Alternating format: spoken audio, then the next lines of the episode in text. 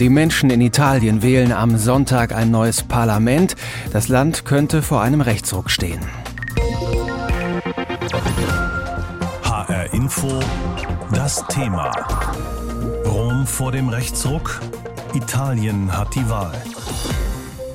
Und es gibt da eine Frau, die ist so etwas wie das Gesicht dieses möglichen Rechtsrucks. Sie heißt Giorgia Meloni.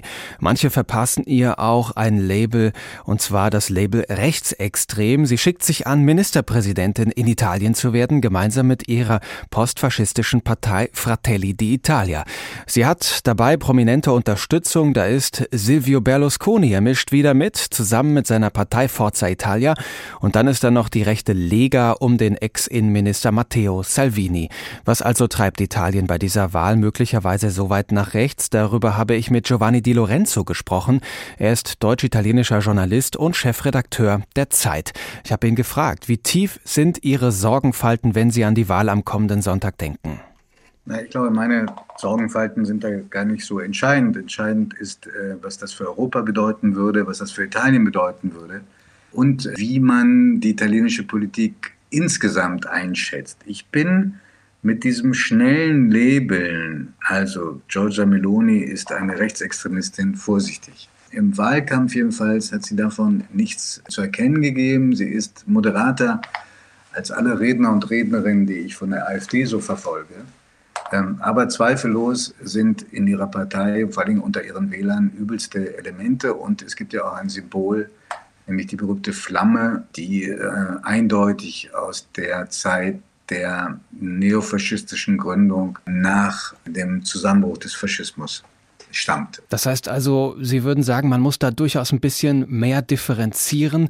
Äh, halten Sie es für möglich, dass sich äh, Giorgia Meloni da vielleicht auch etwas gemäßigter gegeben hat im Wahlkampf, als sie wirklich ist? Könnte sein, das schließe ich überhaupt nicht aus, dass das eine Rolle gespielt hat, aber sie hat keinen Zweifel zu erkennen gegeben, dass sie proeuropäisch ist, wenn auch mit anderen Akzenten als ihr noch amtierender Vorgänger, dass sie dem transatlantischen Bündnis treu ist. Und dann gibt es ja in Italien ja auch eine Tendenz zu sagen, es wird in Italien nie so schlimm, wie man denkt.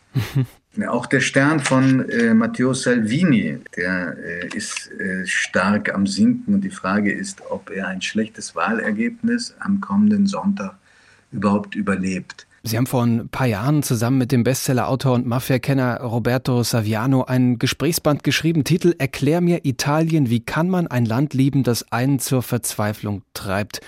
Hilft ja. Ihnen dieses Buch manchmal, um Italien jetzt auch aus der Ferne zu beobachten und können Sie kurz beantworten, wie das funktioniert? Die Verzweiflung kommt immer wieder auf, übrigens nicht nur bei mir, sondern auch bei Roberto Saviano, der viel mehr Zeit in Italien verbringt als ich. Das, was einen zur Verzweiflung bringt, ist ja auch, dass sich so vieles scheinbar ändert, aber fast alles dann gleich bleibt. Italienische Erbkrankheit. Aber um es nochmal ein bisschen ins Politische zu drehen, man muss sich jetzt auch fragen, warum kann die Linke in Italien von all den Widersprüchen, die es in Italien gibt, gesellschaftlichen, sozialen, nicht profitieren? Und was äh, sehr kluge Feministinnen in Italien durchaus diskutieren, warum kann eine politisch offenbar begabte Frau, wenn auch mit den falschen Ansichten, in einer rechten Partei, übrigens nicht nur in Italien, so weit nach oben kommen und nicht in der Linken. Ihr Vater stammt ja aus Italien, Ihre Mutter ist Deutsche. Es schlagen, kann man vielleicht sagen, also zwei Herzen in Ihrer Brust. Sind Sie manchmal ganz froh, dieses italienische Politspektakel von jenseits des Brenners zu verfolgen aus Deutschland, wo sich eine Ampelkoalition über Tankrabatte und Schnäppchentickets im Nahverkehr streitet? Manchmal schon, wobei die Frage, was sind sie eigentlich mehr oder eher, mich immer schon genervt hat. Äh, der Mensch ist das Ergebnis sehr vieler Einflüsse und Erfahrungen und es gibt keine italienische Hälfte und keine deutsche. Es gibt den Gesamtmenschen. Zum Schluss nochmal ein Blick auf die Historie, wenn man sich fragt, warum sind populistische Politikerinnen und Politiker, vielleicht auch extreme Politikerinnen und Politiker in Italien schon häufig so erfolgreich gewesen? Hängt das möglicherweise auch mit der Aufarbeitung der Zeit unter Mussolini zusammen? Hat das Land das je richtig aufgearbeitet oder neigt man bis heute in Italien dazu, das auch ein Stück weit zu verharmlosen?